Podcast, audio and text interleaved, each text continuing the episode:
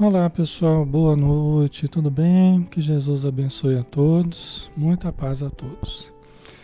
Vamos começar, né pessoal? Vamos dar início ao nosso estudo. Tudo bem com vocês? Um abraço a todos que estão chegando, sejam muito bem-vindos, tá? Vamos fazer a nossa prece, né? Para a gente dar início então ao nosso estudo da noite. Vamos fechar os olhos. E vamos buscar Jesus, a espiritualidade que está em torno de nós, nosso Espírito protetor. Senhor Jesus, muito obrigado, Mestre querido, por mais um dia de vida, mais uma oportunidade que temos, maravilhosa para aprendermos, para angariarmos sentimentos novos experiências novas, possibilidades evolutivas que nos darão a fortaleza interior que nós necessitamos. Precisamos construir a nossa casa sobre a rocha, sobre a rocha da fé viva e incondicional na vitória do bem, no amor, na lei divina que rege a nossa existência. Então, que possamos, Senhor, a cada dia mais acendermos a luz que todos trazemos no nosso interior. Abençoa, Mestre querido, todos os lares, que a tua presença benfazeja, inunde os ambientes de harmonia, de paz, de luz, para que todos possam se sentir tocados em seus sentimentos, em seus pensamentos, em suas vidas. Acima de tudo, nós rogamos pelos irmãos que já estão na vida espiritual, que encontraram a grande passagem, que já fizeram a grande viagem e estão no mundo novo, no mundo da verdade, que é a vida espiritual. Que possam se adaptar prestamente e que se encontrem em harmonia, em saúde, tão logo seja possível. Muito obrigado, Senhor. Se conosco hoje e sempre. Que assim seja.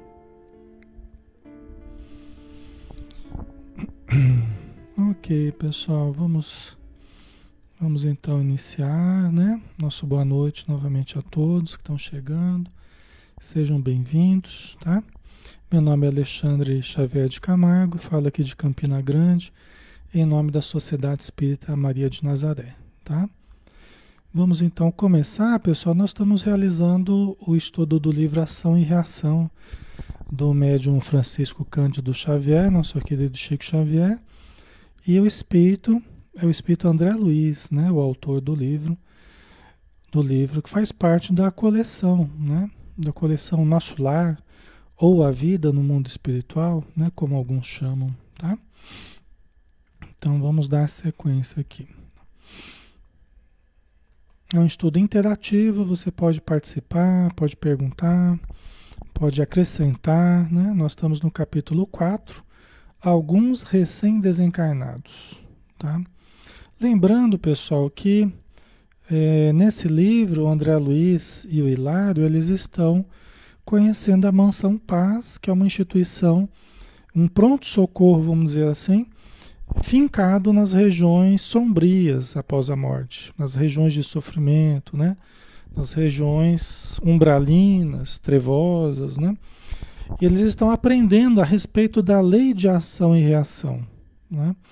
Então, nesse momento que nós estamos, o André Luiz e o Hilado, eles estão é, dentro da, da mansão Paz, numa espécie de uma espécie de rodoviário ou ferroviária, vamos dizer assim, como se as pessoas estivessem esperando chegar é, uma caravana vindo vinda das regiões inferiores, né? vindo do, da região externa à Mansão Paz. Eles vinham trazendo muitos sofredores que, que já puderam ser auxiliados, né? já puderam ser admitidos à mansão, porque não são quaisquer sofredores que podem ser admitidos.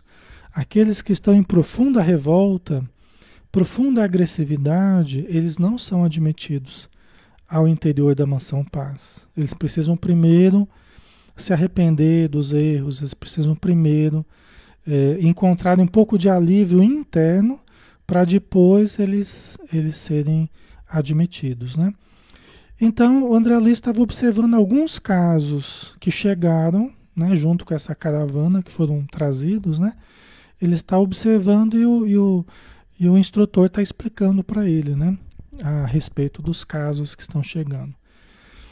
Tratava-se de recém-desencarnados em desequilíbrio mental, mas credores de imediata assistência, vez que não se achavam em desesperação, nem se haviam comprometido de todo com as forças dominantes nas trevas. Né? Então, essa é a condição daqueles que estavam chegando. Alienados, desequilibrados mentais, né? como muitos chegam na vida espiritual, desequilibrados mentais mas não se achavam em absoluta desesperação ou não haviam se comprometido de todo com as forças dominantes nas trevas, né? Aqueles, por exemplo, eu já falei para vocês na semana passada, né? Aqueles, por exemplo, que se envolvem com as legiões de vingadores, então é mais difícil de socorrer. Aqueles que a se juntar com grupos, né? de espíritos malfazejos é mais difícil de socorrer. Né? Também são socorridos. A gente conversa com muitos desses nas reuniões mediúnicas, né? Mas aqueles que estão mais próximos de alguma mudança. Quem está totalmente impermeável à mudança não é nem levado nas reuniões mediúnicas, porque não, não teria resultado, entendeu? Então vamos lá, né? Vamos entrar com o conteúdo de hoje, então. A caravana se constituía de trabalhadores especializados que, sob a chefia de um atendente, viajavam com simplicidade sem carros de estilo, conduzindo apenas o material indispensável à locomoção no pesado ambiente das sombras, auxiliados por alguns cães inteligentes e prestimosos. Aqui não dá para entender exatamente né, é, que que, que meio de locomoção eles utilizavam. Né? Tem, tem outras passagens que dá a entender que eles usam como se fossem uns trenós assim. Né? Acho até que no nosso lar faz referência a isso, né? puxados por moares, né? É, é, também cachorros acompanhando, aves, né? os ibis voadores, né? que o André Luiz conta. Tal. Aqui não dá para entender exatamente que tipo de, de locomoção mas era alguma coisa simples apenas para levar os, os apetrechos, né, o material indispensável é, que eles precisavam para os socorros. Né? E é interessante a gente observar a presença dos cães aqui também. Né? Interessante a gente observar isso. Os cães sempre ajudando, né? Impressionante, né? Os cães sempre servindo para para o ser humano, né? Sempre ajudando de alguma forma, né? E vamos deixando, mas os cães, eles, eles também têm espírito? Os cães também têm espírito. Os cães também têm espírito. Né? Eles também estão em evolução. Qualquer ser vivo está em evolução. Qualquer ser vivo morre, desprende da matéria, fica algum tempo no plano espiritual, volta à matéria novamente, através da reprodução daqueles que ficam aqui na matéria, né? Entendeu? Desde micro-organismos até o homem, né? que tem uma complexidade maior. Ok? Então, os cachorros também são seres em evolução, eles também permanecem um tempo na vida espiritual, aprendem, né? também convivem com os seres humanos na vida espiritual e retornam para a matéria, para continuar a sua evolução na matéria. Por isso que o André Luiz, num livro muito bom e também muito difícil de se ler, que é o livro Evolução em Dois Mundos, né? o André Luiz fala justamente disso, da evolução em dois mundos. Nós fizemos uma evolução em dois mundos, estamos fazendo a evolução aqui no plano material, estamos também evoluindo no plano espiritual.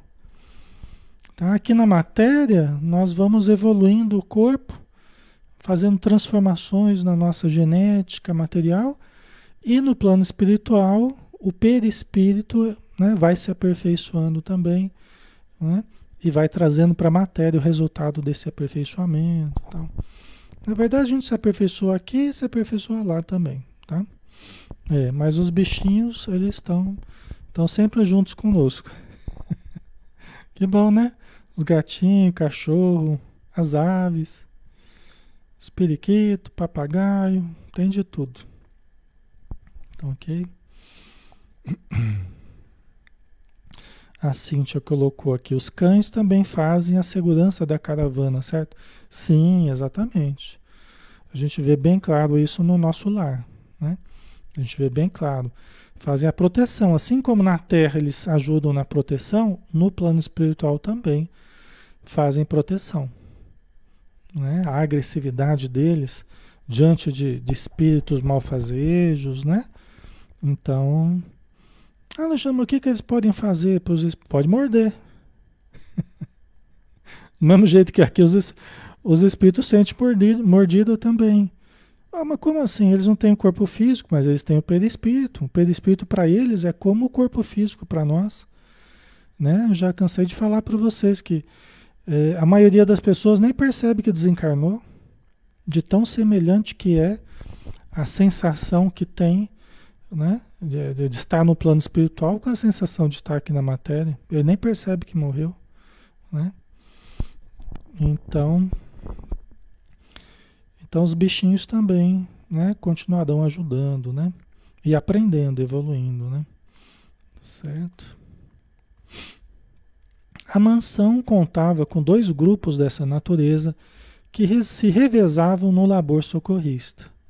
Diariamente, um deles atingia aquele pouso de reajuste, mas não se obedecia, mas não se obedecia ao horário certo para a chegada, de vez que a peregrinação pelos domínios das trevas dependia de fatores circunstanciais. Né? Então ficavam esses dois grupos se revezando. E deve estar um trabalho grande, né? É um trabalho de muito sacrifício. Um trabalho de muita renúncia, de muito esforço. Eles vinham exaustos, os trabalhadores vinham exaustos, inclusive os cães, aqui ele vai falar, né? Tá? Porque é um trabalho penoso, um trabalho sai do ambiente equilibrado da mansão paz e adentra as regiões onde há aquela fumaça, aquele piche gaseificado, como o André Luiz eh, narra para gente, né? aquela, tempest, aquela tempestade enorme, né? É fora da mansão paz, né? Então não é fácil, pessoal, não é fácil. É um trabalho de muito esforço, né? Muita dedicação, tá? E eles ficavam se revezando. Por quê? Porque é como uma, uma é, é, cada dia eles tentam subtrair eles tentam salvar, eles tentam retirar algumas pessoas das sombras. Às vezes eles não conseguem retirar ninguém. Às vezes não tem ninguém em condições de ser auxiliado já. Tem muita gente revoltada, muita gente gritando, xingando, sofrendo, mas não preparado ainda para receber o auxílio. Às vezes tem um, às vezes tem dois, às vezes tem três, às vezes tem dez, às vezes tem vinte. Depende, né? Depende do momento, tá? Ok.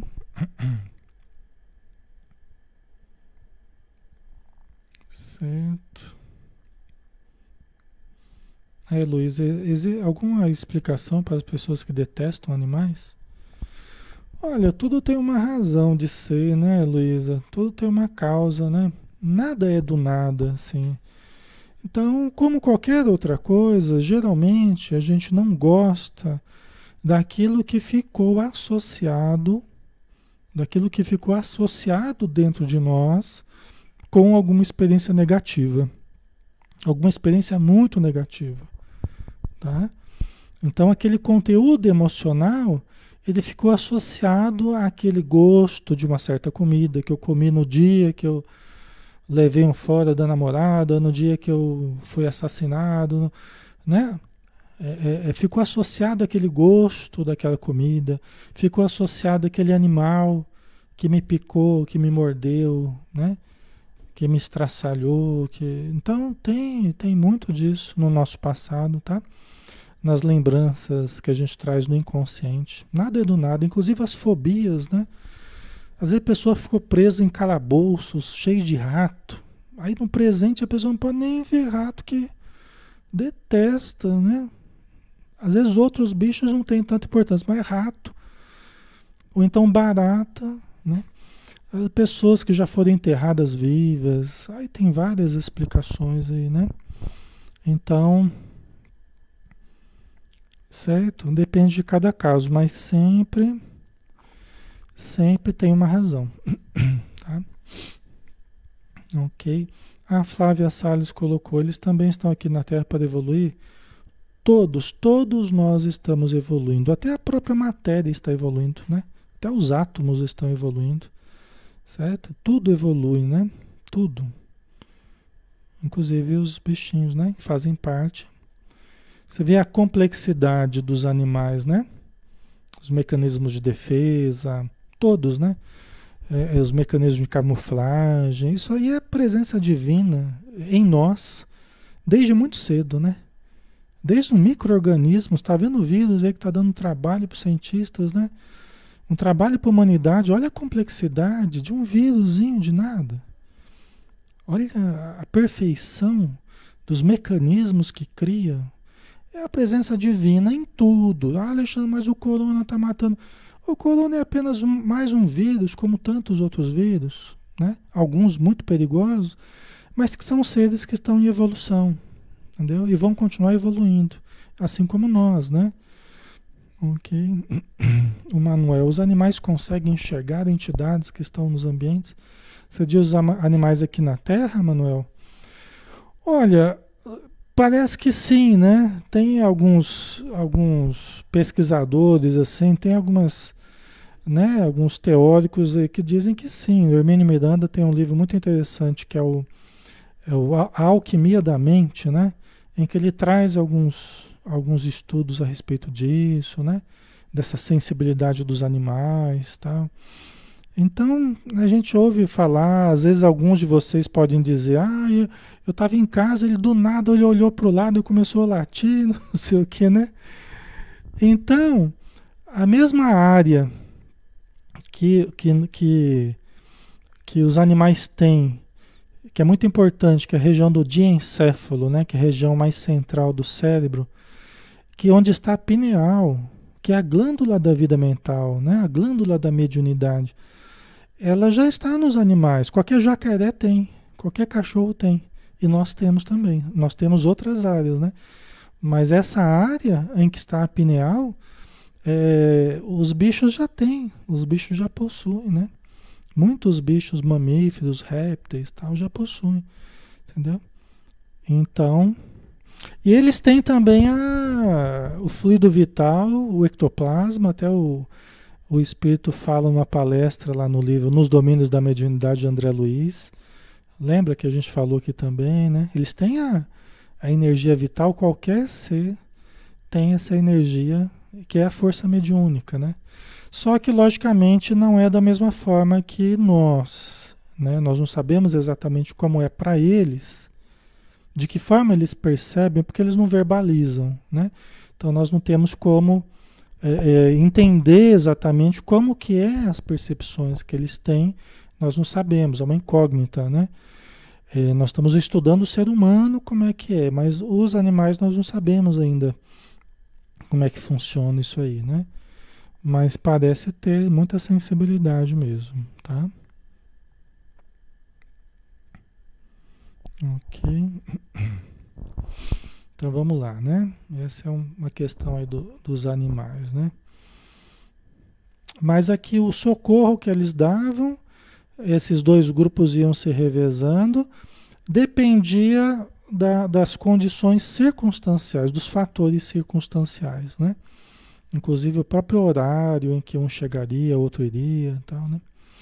Quando a caravana chegou, André observou que os cooperadores responsáveis estavam aparentemente calmos. Os enfermos recolhidos à casa, com exceção dos que foram conduzidos de maca, desmemoriados e dormentes, revelavam, porém, perturbações manifestas, que em alguns se expressavam por loucura desagradável, embora pacífica. Então, olha o quadro deles, né? Olha as condições. Alguns estavam acamados, desmemoriados, dormentes, paralisados, né? Outros estavam mais ativos, só que em processo de loucura. Embora não fosse, não fossem agressivos, não fossem descontrolados. Era uma loucura pacífica, vamos dizer assim. Tá? Ok. Os cães se deitaram extenuados, né? Você vê como é que o, o desgaste, né? Os cães estavam extenuados. Afeiçoados e parentes dos recém-chegados os cercavam com expressões de alegria e sofrimento. Alguns derramavam lágrimas discretas. As criaturas recém-desligadas do corpo denso, que eram recém-desencarnados, lembra que ele havia falado, né? Eram recém-desencarnados, não eram pessoas que estavam ali há muito tempo, né? As criaturas recém-desencarnadas, desligadas do corpo denso, conturbadas ainda, traziam consigo todos os sinais das moléstias que lhes haviam imposto a desencarnação. Então, olha que interessante. Isso é o que a gente tem falado para vocês a respeito das sensações, a respeito das doenças, né? Das lesões. Então, os recém-desencarnados, eles trazem todas as marcas das moléstias que eles trouxe, que, que, que tirou a vida deles, tá? Então, a pessoa que faleceu com câncer vai apresentar lá os problemas na área cancerosa, né? Que não conseguiu tratar, acabou falecendo por causa disso, ok? Então a pessoa que vem com problema, chega no plano espiritual com problema de respiração, porque morreu, né, sufocado por problemas respiratórios ou por qualquer outro problema, certo, pessoal? Um acidente vai estar lá trazendo as marcas do acidente que sofreu. OK? Mesmo aqueles mesmo aqueles que estão há mais tempo, né, alguns Quer dizer, a todos aqueles que trazem as marcas da morte que não foram atendidos, ainda mantém essas, essas marcas por muito tempo, mantém as lesões por muito tempo. Alguns com um poder mental maior vão é, meio que se tratando por si mesmos, vamos dizer assim, vão superando essas marcas, superando essas, essas lesões, né? Mas aqueles mais recém-desencarnados, ainda que não estão compreendendo direito o que está acontecendo, né? Esses têm todos os característicos mesmo. Certo? Ok. O Manuel, bem recentes ainda, né, Alexandre? É, pelo que, pelo que indica aqui, né? Que André Luiz fala, parece que sim. Ok. Certo? Então vamos lá. Por isso é que é importante, pessoal, eu já falei, vou falar de novo, né? Por isso que é importante, para muitos desses casos de recém-desencarnados, e até outros de, de mais tempo desencarnado, né? É importante a reunião mediúnica, os fluidos dos humanos, os fluidos dos encarnados, esse fluido vital, o ectoplasma, né? Por quê? Porque é uma semimatéria que ele entra em contato conosco, né? O espírito ele entra em contato conosco e ele, ele, se a gente produz bastante fluido, ele acaba sentindo aliviado, né? Ele acaba sentindo reconforto, ele acaba sentindo alívio, né? É, e a gente pode sentir as sensações dele, até que a gente atenda na reunião mediúnica, a gente socorra, né? Ok? Então, esse, essa doação de fluidos, ela é importante para que eles se recuperem, principalmente no contexto da reunião mediúnica, tá? onde ele recebe as energias do médium, as energias dos outros elementos do grupo, mesmo que não sejam médiums já treinados ou médiums é, em exercícios de psicofonia, né? Até as pessoas que vão nas reuniões públicas, elas, elas vão sendo trabalhadas nas forças que elas produzem. Muitas são médiums e não sabem, não participam de reunião mediúnica, mas elas vão sendo tratadas, vai sendo retirado o excedente de força mediúnica para usarem nos trabalhos de enfermagem dos espíritos necessitados que estão ali. Então, mesmo se você vai na reunião pública, você está ajudando. Você está ajudando. Se você produz muita força mediúnica, você está ajudando e nem sabe. E aí os espíritos vão retirando parte dessa energia e você fica mais aliviada. Você fica mais aliviado. Entendeu? Quer dizer, acaba ajudando quem necessita e também você tem o, excesso que é eliminado, vamos dizer assim. Tá?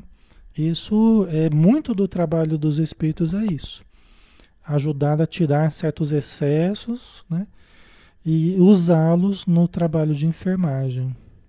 No perispírito desses irmãos que ainda precisam de algo mais material, vamos dizer assim, precisam de algo ainda mais denso, como os nossos fluidos. Tá? A Cíntia colocou: as pessoas conseguem controlar a doação de ectoplasma? Controlar a doação de ectoplasma propriamente não. Acredito que não, tá? Controlar propriamente a doação de ectoplasma não, tá? É, mas elas elas têm um controle sobre o seu padrão vibratório, né? Então, o que nós temos controle é o nosso padrão vibratório. Ok? O, o padrão elevado ou não. Então, se nós baixamos muito o padrão, nós favorecemos que entidades vampirizadoras suguem a nossa energia, o nosso fluido vital, o nosso ectoplasma, entendeu?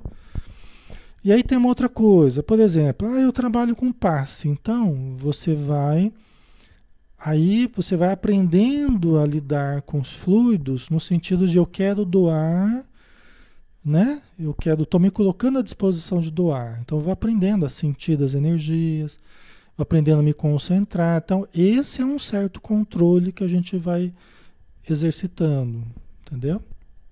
E esse é um certo controle, né? A grosso modo, a grosso modo, bem grosso modo, é, é, é, não vou usar esse exemplo, não. Deixa o grosso modo de lado. Deixa, vamos, vamos por outro caminho, tá? Vamos por outro caminho. É, esse é o problema, inclusive, esse é o problema, que as pessoas que não sabem que são médiums, elas têm. Por quê? Porque elas produzem muita força ectoplásmica né? Tem médios que têm uma, um vigor fluídico muito grande e não tem um controle propriamente, né? Então, elas não têm ainda um fluxo mediúnico entre o que elas produzem e o que elas gastam. Então, está muito desequilibrada a balança. É como você comer demais e, e fazer pouco exercício físico, né? Então, você vai engordando, né? No caso da mediunidade, você vai ficando hipersensível, vai acumulando força ectoplásmica e vai ficando hipersensível, tá? Então, é lógico que nós temos o controle eu, é, da seguinte forma: eu vou aprendendo a exercitar uma disciplina emocional, porque a emoção ela interfere nesse, nesse gastar forças ectoplásmicas ou não eu vou criando uma disciplina de trabalho, então começo aí pelo menos uma vez por semana na reunião mediúnica. Isso é uma coisa que eu tenho controle, entendeu? Então eu tenho controle sobre alguns fatores em que a energia se acumula ou ela é, é aproveitada, entendeu? Então a gente pode ter alguns controles, né? Mas não de forma absoluta, tá, pessoal? não de forma absoluta. E é assim, né? É, é, quando a gente se dispõe a doar energias, né? Nós estamos nos colocando. Quem controla, na verdade, são os amigos espirituais. Então, a nossa opção é a seguinte: nós queremos que quem controle sejam, sejam os obsessores, ou queremos que quem nos controle sejam os espíritos amigos. Essa é a nossa opção. Em quem nós queremos nos colocar em função dos obsessores que vão controlar a nossa força mediúnica ou a espiritualidade amiga, né? Em que eu me coloco para que eles controlem a minha força mediúnica, entendeu? Então aí que está a minha escolha, né? Essa é a mais importante. Ok, pessoal?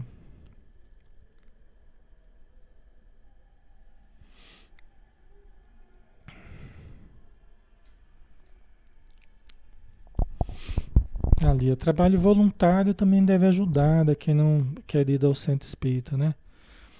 O, o, trabalho voluntário de vários tipos são excelentes terapias, como a gente falava, acho que ontem mesmo, né? Que a gente falava da, da caridade e tal, né? A Joana de Anjos. Todos os trabalhos que a gente faz são excelentes, né? Só que veja bem, o problema é assim. É, eu sou médium, eu produzo muita força mediúnica e eu gosto de trabalhos voluntários, mas não quero no centro, não quero mediunidade para o meu lado, não quero reunião mediúnica, não quero. Só que o fato de eu não querer não é algo que vai fazer desaparecer simplesmente a mediunidade. Eu vou deixar de produzir força mediúnica só porque eu não quero. Eu participo de trabalhos voluntários. E eu gosto de evangelização, eu gosto de entregar cesta. Esse trabalho é muito bom. Tanto evangelização, entregar cesta, visitar pessoas e tal. Né? Só que, dependendo do meu estado, dependendo do meu estado, eu, o próprio trabalho voluntário vai ser momento em que eu vou ficar hipersensível. Só de encontrar determinada pessoa, eu estou indo para ajudar, eu estou indo para levar mantimentos. Mas o fato de eu encontrar a pessoa, eu já começo a sentir o que ela estava sentindo. Já vou para casa, muitas vezes levando influências que estavam com a pessoa. Entendeu? Porque às vezes o nosso compromisso não é apenas o de levar a cesta, não é apenas o de ajudar na evangelização. Né? Às vezes o principal compromisso era o de trabalhar com a mediunidade. Porque eu tinha, tenho irmãos a quem eu prejudiquei em torno de mim, estão aguardando para serem auxiliados através da minha mediunidade, tá? Então, cada caso é um caso, mas há que a gente considerar também essa questão. Às vezes a pessoa quer, às vezes a pessoa quer substituir. Ah, eu, eu não quero trabalhar com mediunidade. Ok, não quer trabalhar.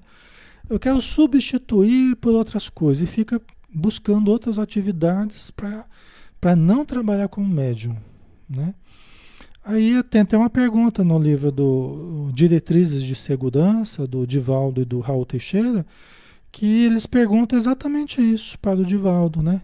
Se eh, vai se fazer outras atividades pode suprir, né? Se você pode trocar o exercício da mediunidade por outras atividades. Aí o Divaldo fala que não. O Divaldo e um certo espírito que escreve através dele lá. E fala, inclusive, porque não há necessidade de deixar outras atividades pra, para o exercício mediúnico. Entendeu? Não há necessidade, né? Você pode trabalhar com evangelização, pode dar cesta, e também, se você tiver uma programação nesse sentido, também se doar através da, da, da psicofonia, né? da participação no socorro aos espíritos necessitados. Aliás, o que vai dar muito mais base, no meu modo de ver, vai dar muito mais base para tudo o que nós formos fazer, dentro e fora da casa espírita. Né? Essa vivência mediúnica dá muito mais base né, para o que a gente for fazer, qualquer coisa que a gente for fazer, porque nos mantém mais saudáveis, nos mantém mais equilibrados, né? E, e o fluxo mediúnico melhor, numa condição melhor. Tá? Ok. Isso a gente sabe assim na prática, né? na vivência de consultório, na vivência da casa espírita, atendimento fraterno, né? trabalho de tratamento dentro do centro, a própria reunião mediúnica, isso é coisa que a gente vê o tempo todo acontecendo. Tá? Então, a pessoa que não que tem mediunidade e não trabalha, ela ela acaba muito frequentemente adoecendo, né? Porque ela sente muito e acaba expressando no próprio corpo os sintomas dos espíritos, né? Certo? ok. Vamos lá, pessoal, mais um pouquinho, né? Uma jovem recém-liberta da vida física rogava, abraçada a própria mãe que a aguardara. Então, uma das, das pessoas que vieram nessa caravana foi uma jovem recém-desencarnada, que estava abraçada à própria mãe dela, que a mãe estava aguardando ela. A mãe estava é das pessoas que estavam esperando chegar o, o comboio, né? chegar a caravana. Né? E a hora que chegou, a moça estava abraçada à sua mãe. Só que ela não sabia que era a mãe dela. Ela não sabia que era a mãe dela. Tá? E ela falava: Não me deixem morrer, não me deixem morrer. E enclausurada na lembrança dos derradeiros momentos no corpo terrestre, avançou para Silas, exclamando: né? O Silas é é o braço direito do Druso, que coordena a Mansão Paz. Né? É um trabalhador lá experiente. Então ela avançou para o Silas e falou: Padre, padre, deixa cair sobre mim a bênção da extrema unção. Ela achou que o Silas fosse um padre. O Silas não era um padre, tá? Ele não estava vestido como padre. É, é, na mente dela, né? Ela que imaginou, ela por algum motivo ela projetou a imagem de um padre no, sobre o Silas, né? Conforme as concepções religiosas dela e tudo mais, mas não que o Silas fosse um padre. Existem padres também na vida espiritual, muitos padres, né? alguns ajudando os espíritos amigos, né? Inclusive o, o André Luiz conta do padre Hipólito, que faz parte da equipe dele ali no, no livro Obreso da Vida Eterna. Tá? No livro Obreso da Vida Eterna, o, o livro todo faz parte um padre, né? O padre Hipólito, mais experiente que o André Luiz, no socorro tal, né? Então é normal isso, tá? Só que no caso aqui o Silas não era padre, não. Mas ela avançou sobre ele achando que ele era, né? E pedindo o auxílio dele. Ela, ela não sabia que estava morta, tanto que ela pedia: Não me deixe morrer, não me deixe morrer, né? Contudo, afasta de minha alma a foice da morte, dizia ela, né? Tentei apagar minha falta na fonte da caridade para com os desprotegidos da sorte, mas a ingratidão praticada com minha mãe fala muito alto em minha consciência infeliz. Olha que interessante, né? É alguém que trazia é, é, uma culpa muito grande, né? Praticada com a mãe dela. E ela estava ali nos braços da mãe e não sabia, tá? Mas ela praticou algum mal, nós vamos ver o que aconteceu aqui. E ela, e ela falou: Olha, tentei apagar minha falta na fonte da caridade para com os desprotegidos da sorte. Quer dizer que ela até buscou a caridade, buscou auxiliar aqueles desprotegidos da sorte, mas pelo jeito a atitude dela, a ingratidão dela, nós não vimos de que forma ainda, nós vamos entender. Foi algo muito forte que marcou muito ela, que ficou muito fixado nela, fazendo com que ela se identificasse com essa região de sofrimento. Né? Tá certo que, que o caso dela não é tão, tão grave, porque ela já está sendo atendida, mas ela está sendo atendida numa região bem inferior, né? uma região de bastante sofrimento. Né? Só que ela está sendo atendida é, mais rapidamente. Né? Não é alguém que vai ficar anos e ficar. Não. É alguém recém-desencarnado. Né? Graças a Deus já está sendo atendido. Ah, por que o orgulho me ensergueceu assim tanto, a ponto de condená-la à miséria? Entendeu? A ponto de condená-la à miséria. Né? Quer dizer, o orgulho dela tinha enseguecido ela e de alguma forma ela levou a mãe dela à miséria. Né? Então é do drama de consciência dela. Por que não possuía eu há 20 anos a compreensão que tenho agora? Pobrezinha, meu padre, lembra-se dela. Era uma atriz humilde que me criou com imensa doçura. Concentrou em mim a existência. Da ribalta festiva desceu a rude labor doméstico para conquistar nosso pão, contando a história da mãezinha dela, né? Então está falando com Silas como se estivesse se confessando diante de um padre, né? Ele está conversando com Silas e, e, e, desabafando, né? Se abrindo, porque aquele que traz a mente culpada, dependendo da gravidade da, da, da ação praticada, da culpa que traz, né? É, tem necessidade de falar a respeito do que fez. É uma coisa até compulsiva. É uma compulsão que tem. Tá? Então tem aquele núcleo de culpa, de sofrimento, né? cultivado durante muitos anos, durante toda uma vida, e a pessoa tem uma certa compulsão de falar a respeito. Tá? É, se aliena, né? em muitos casos se aliena, você vê, ela está tá enlouquecida, ela não vê mais nada a não ser a imagem do padre que ela julga ver, ela está projetando o Silas e está contando a história dela. Tá? Ok.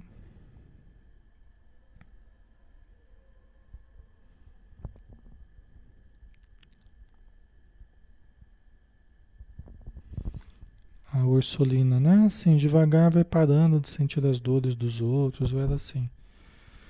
Porque o que a gente faz, né, pessoal, o que a gente faz é, é canalizar as forças mediúnicas para o lugar certo, na hora certa, com as pessoas certas, num ambiente seguro, que é o ambiente da reunião mediúnica, o ambiente da casa espírita. Né? Então, aquelas, a gente vai guardando aquela força, não que você deixe de sentir absolutamente durante a semana ou no dia da reunião, dependendo da pessoa, sente muito no corpo, sente muito na emoção sente muito no pensamento.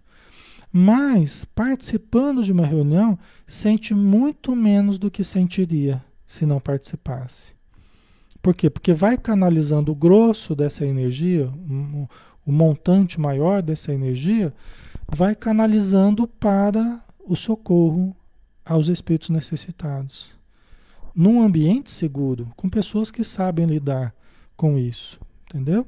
ao invés de ficar incorporando em casa, ao invés de ficar incorporando na rua. E o incorporando, eu digo aqui, nem sempre de forma é, consciente que está incorporando.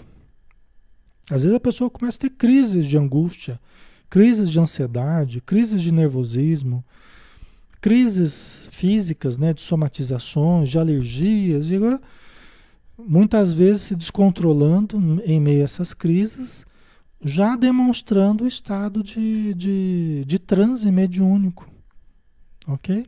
Sem saber que está em transe mediúnico. Tá? Isso é mais comum do que a gente imagina. Isso é mais frequente, não só em nós, em filhos também. O filho chega lá quebrando tudo, nervoso, se descontrola, né? De vez em quando eu falo para vocês, eu tenho um amigo, é, um amigo endocrinologista que ele, ele tem vários filhos, né? Ele adotou várias crianças, tem os filhos dele, tem uma porção de filhos adotados, né? E ele fala assim que hoje eles já estão grandes, né? Mas ele fala assim, ó, em casa nós temos duas reuniões mediúnicas por dia. Almoço e janta. Duas reuniões mediúnicas, né? Às vezes era, era prato voando para cá, às vezes, né? Com brigas, né? Brigas, a pessoa se xingando, se pegando, né? Ele falava de uma forma assim, é, bem humorada, né? Ele participa de reuniões mediúnicas, tá? mas querendo dizer que muitas vezes o jovem, também adolescente, está com as forças ali explodindo, né? Não sabe que é que é médium e fica dando passividade diretamente no dia a dia, né? Direto acaba incorporando aí sem saber. Entendeu? Eu, quando era criança, quando era menor assim, eu já era muito sensível mediunicamente. Eu não sabia, né? E meu pai entendia de mediunidade, era doutrinador renal mediúnica, né? E às vezes ele chegava perto de mim, colocava a mão sobre mim assim, pode falar, meu irmãozinho, pode falar, né? E eu ficava mais bravo ainda, né? Porque a gente, quando a gente é, é criança ou é adolescente, lógico que a gente não está preparado para. Eu não estava preparado para incorporar, é, é, trabalhar com isso de uma forma equilibrada, né? Hoje eu compreendo, né? E compreendo o que ele fazia, mas que não surtia efeito porque eu não, eu não, não estava preparado para isso, né? Não tinha entendimento e tudo mais, ok. Só que é, ele tinha em parte razão, porque realmente hoje eu vejo muitas vezes eu estava influenciado, eu ficava muito nervoso, né? Muito irritado, assim, meio descontrolado, e, e ele percebia, né, que estava meio fora do normal, né?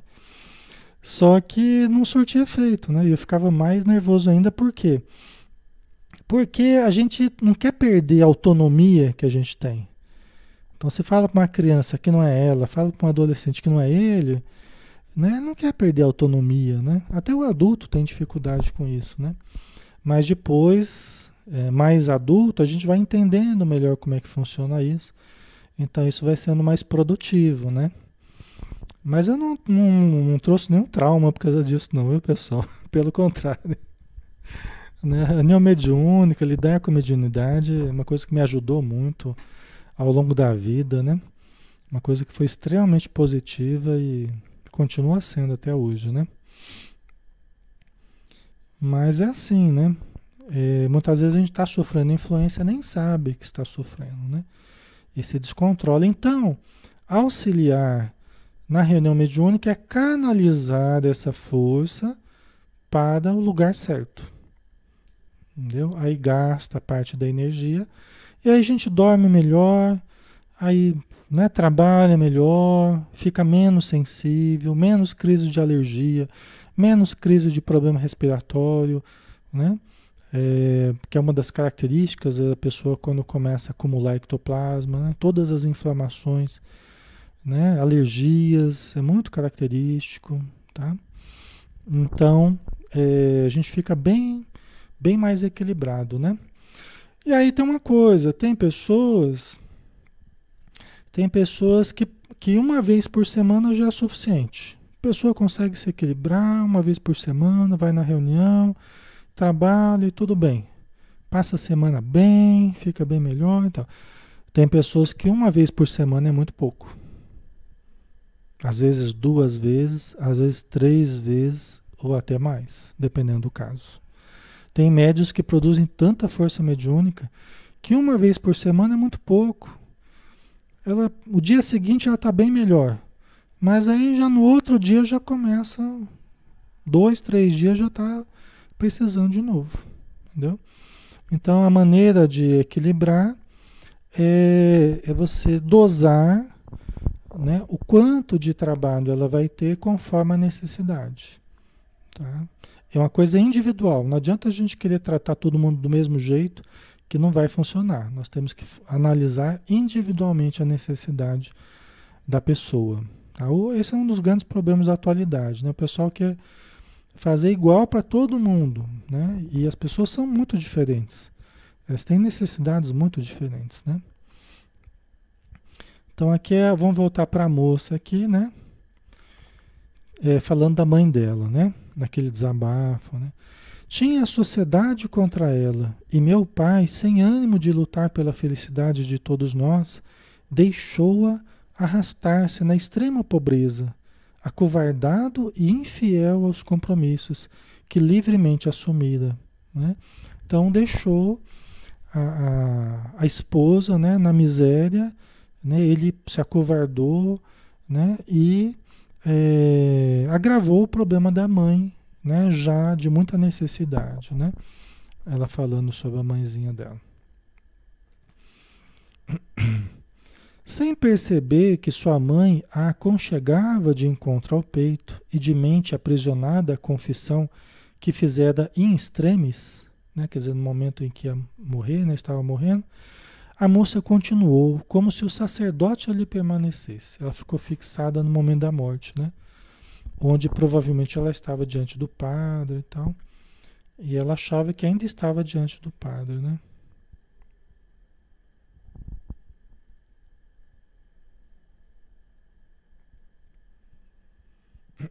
A Carol colocou: Nossa, eu ano passado quase morri com asma, que veio do nada e foi embora, pois não uso mais bombinha. Mas sou muito alérgica, sou desse jeitinho que você está falando, né? É, é lógico que tem questões emocionais que também interferem, né? Tem questões emocionais nossas, tem conflitos, tem certos momentos da nossa vida em que é, nós estamos sujeitos a certas mudanças, certos problemas que podem desencadear. Mas uma coisa não exclui a outra, podemos também ter crises em função dos acúmulos de força mediúnica. Tá? Não são coisas que se excluem.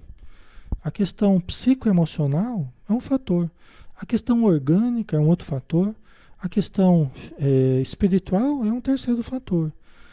Em todos os casos, nós temos que analisar esses três fatores. Qual é a questão orgânica? Quais são as necessidades, dificuldades orgânicas, até genéticas, né? dependendo do caso. Quais são as necessidades psicoemocionais que a pessoa tem ou que está passando? E quais são as questões espirituais que ela tem? Tá?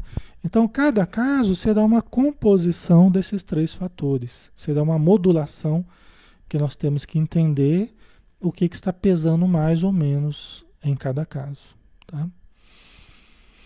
Então a moça ela, ela continuou ali, né? Padre, perdoe-me em nome de Jesus. Entretanto, quando me vi jovem e senhora de vultoso dote que meu pai me conferira, envergonhei-me do anjo maternal que sobre os meus dias estendera as brancas asas, e aliando-me ao homem vaidoso que desposei, expulsei-a de nossa casa. Né? Quer ver? Deve ter casado com alguém de posses, né? E a hora que se viu numa situação melhor, a mãe humilde, a mãe né, pobre, com dificuldades, acabou expulsando a mãe para fora de casa, né? Sem piedade.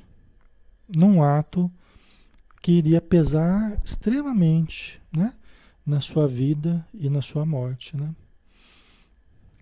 Você vê que tudo isso é muito grave perante a nossa consciência, né? Perante a vida, né? As leis divinas, isso é muito grave, né? Ou ainda sinto o frio daquela terrível noite de adeus. Atirei-lhe ao rosto frases cruéis para justificar minha vileza de coração. Caluniei-a sem piedade pretendendo elevar-me no conceito do homem que desposara, menti que ela não era minha mãe. Apontei-a como ladra comum, que me roubara ao nascer. Nossa, você vê que a coisa foi, foi muito séria, né? Por isso que ela, mesmo ela buscando a caridade, mesmo ela buscando é, aquilo ficou muito marcado, né? Porque foi um ato deliberado, foi um ato né, que ela pensou para fazer, que ela agiu com muita leviandade, né? É que nós não estamos julgando ela, né? Estamos analisando o fato, né, a ocorrência, como os espíritos estão mostrando e analisando, né? Mas foi algo sério, porque a gente precisa entender a lei de ação e reação. Nós precisamos entender como é que funciona, até para a gente não cair nos mesmos erros. É por isso que o André Luiz envia esses livros, enviou esses livros, né? É para que a gente, a gente saiba o que nos aguarda caso a gente haja de uma forma, é, de uma forma é, sem discernimento, né? né? De uma forma leviana. Então é importante a gente saber, né? É uma coisa difícil, né? Ela se comprometeu mesmo, né? E lógico, né? É, honrar pai e mãe, né? É um mandamento, é a base, né?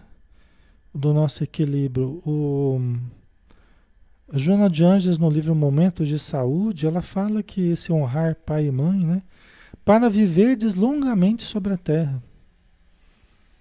Então ela relaciona, inclusive depois ela desenvolve isso aí, né? Ela relaciona até com a nossa saúde física, até com a, o tempo que nós vamos viver, a gente honrar pai e mãe que não significa concordar com tudo que eles pensam, tudo que eles querem. A gente estava conversando sobre isso outro dia, né? É, mas significa fazer o bem a eles, né? compreendê-los, até perdoá-los, né? compreendê-los, ajudá-los. Né? Quando a gente até a gente teve é, uma infância complicada, vamos supor, quando é o caso, né?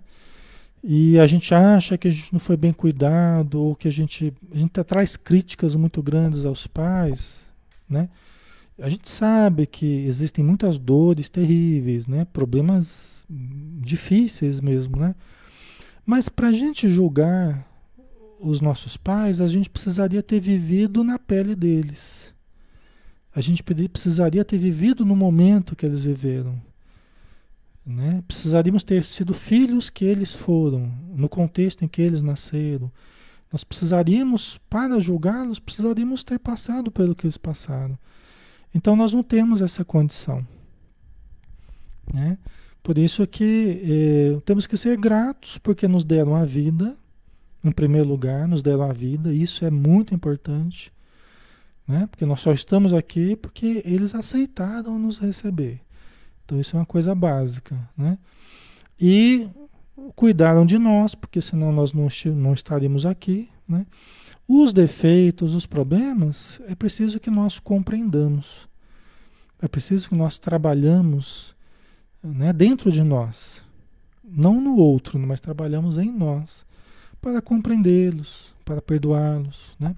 Esse é o nosso desafio, quando é o caso. Né? Quando é o caso. Né? Porque muitas vezes a gente também sente necessidade de pedir perdão por alguma coisa que a gente tenha feito, né?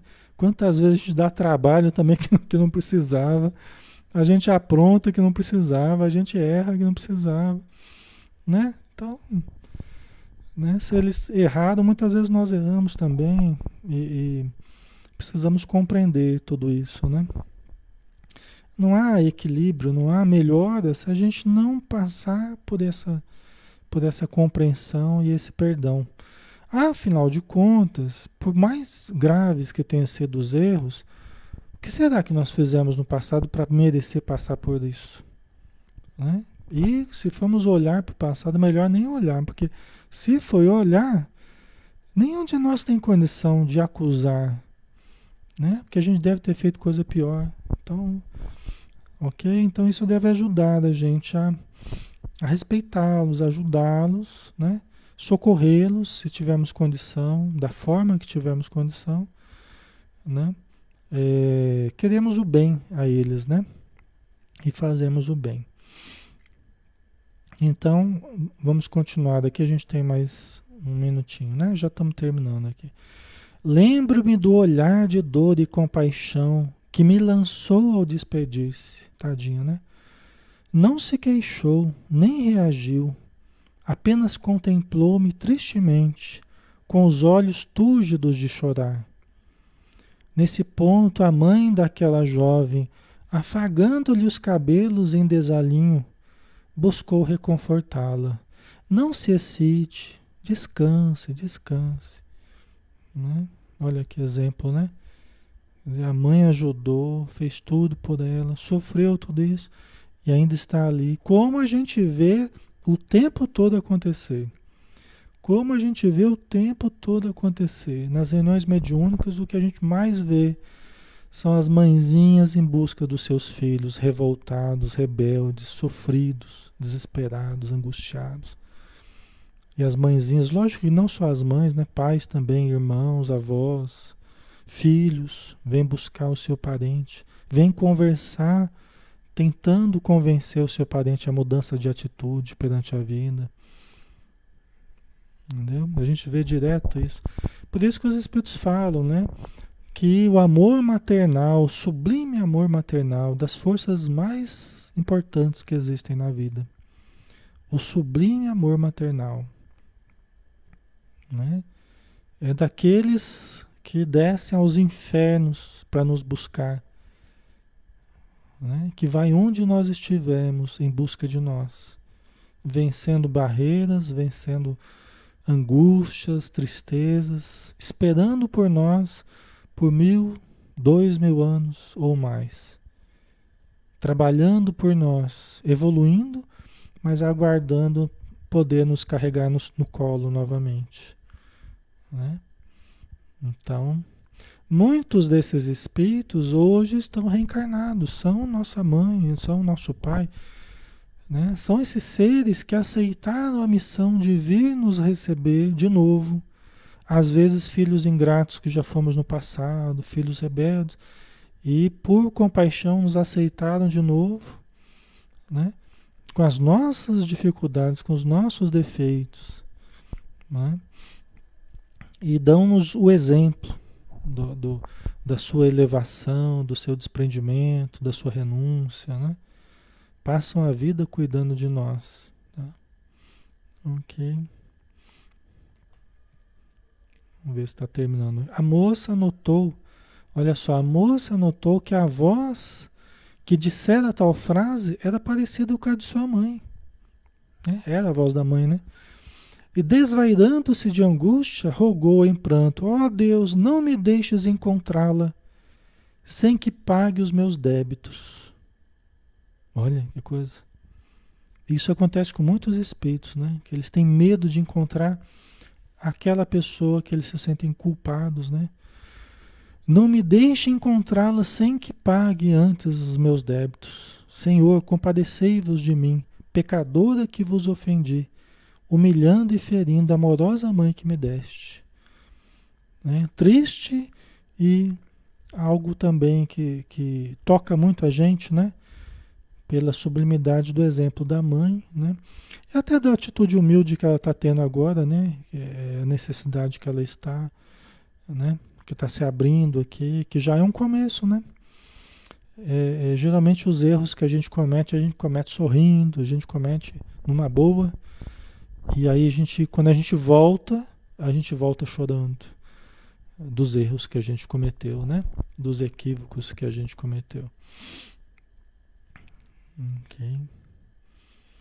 Esse é o pensamento que a gente tem, né? Quando a gente está mais lúcido. Ela está louca, né? Mas, mas de certo modo, a, a lucidez aqui é porque ela está narrando uma coisa que realmente aconteceu do jeito que aconteceu.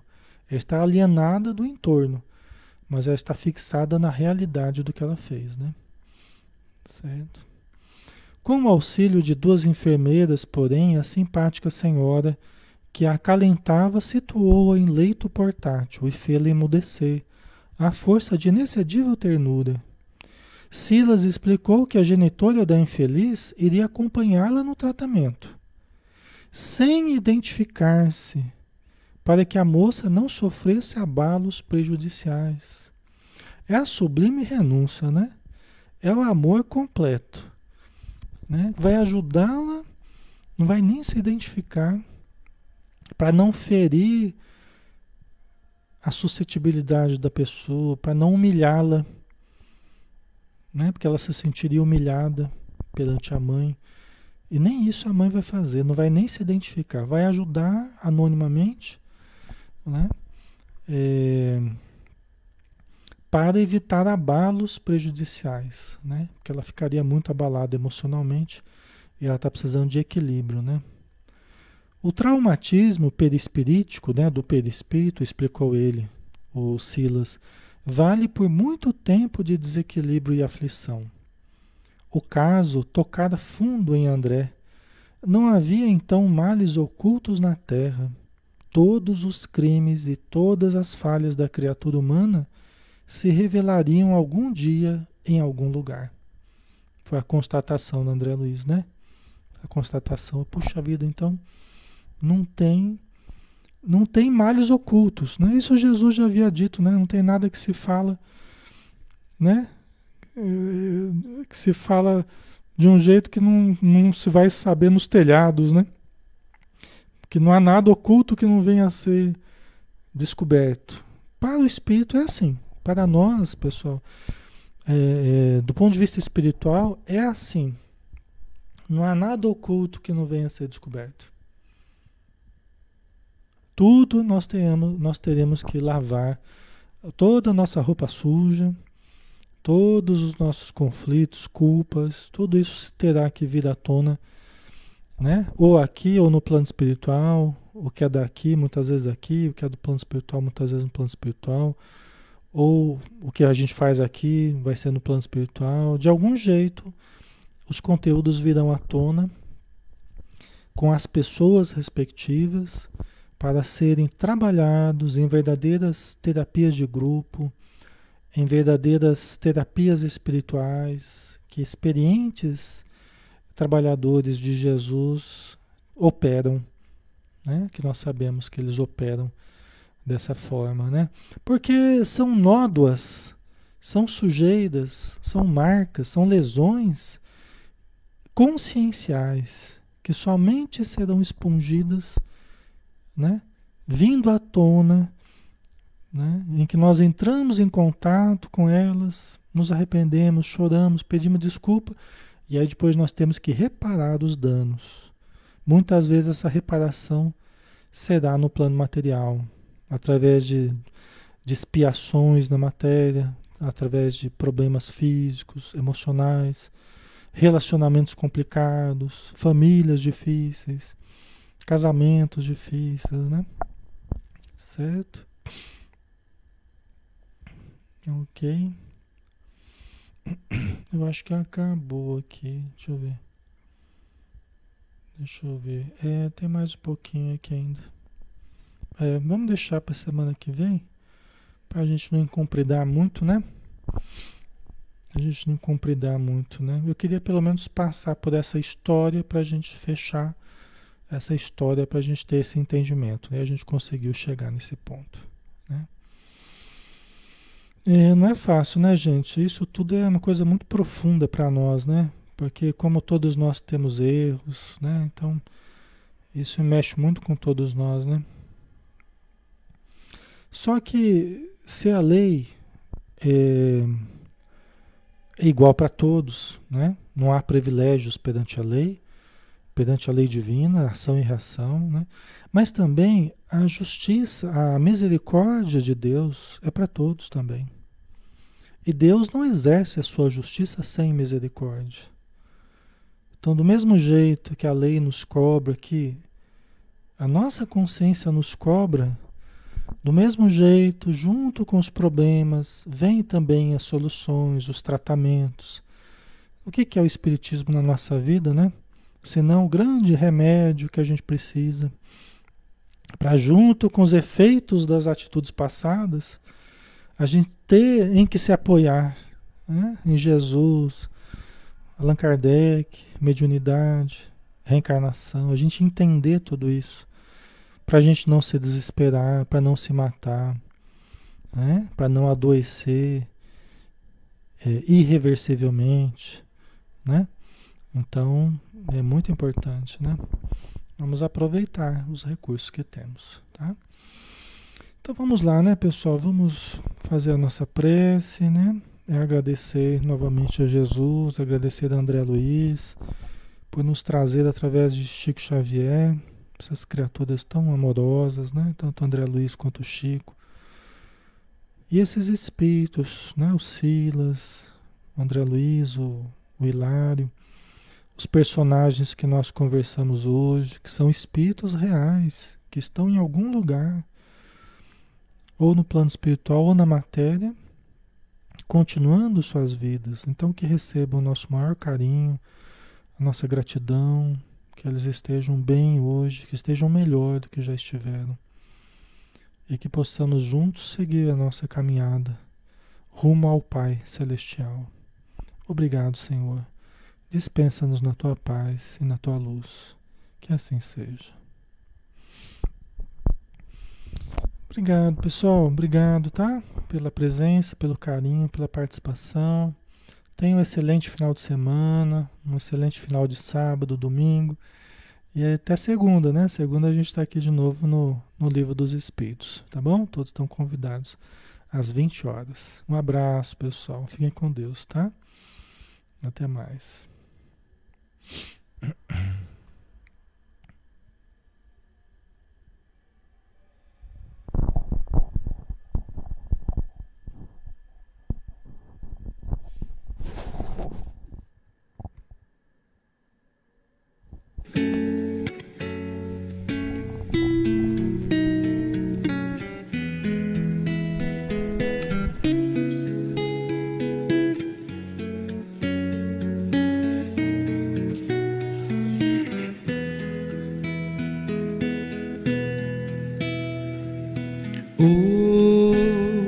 Hoje eu estou tão em paz comigo, parece até que não faz sentido o que eu tenho chorado, o que eu tenho sofrido.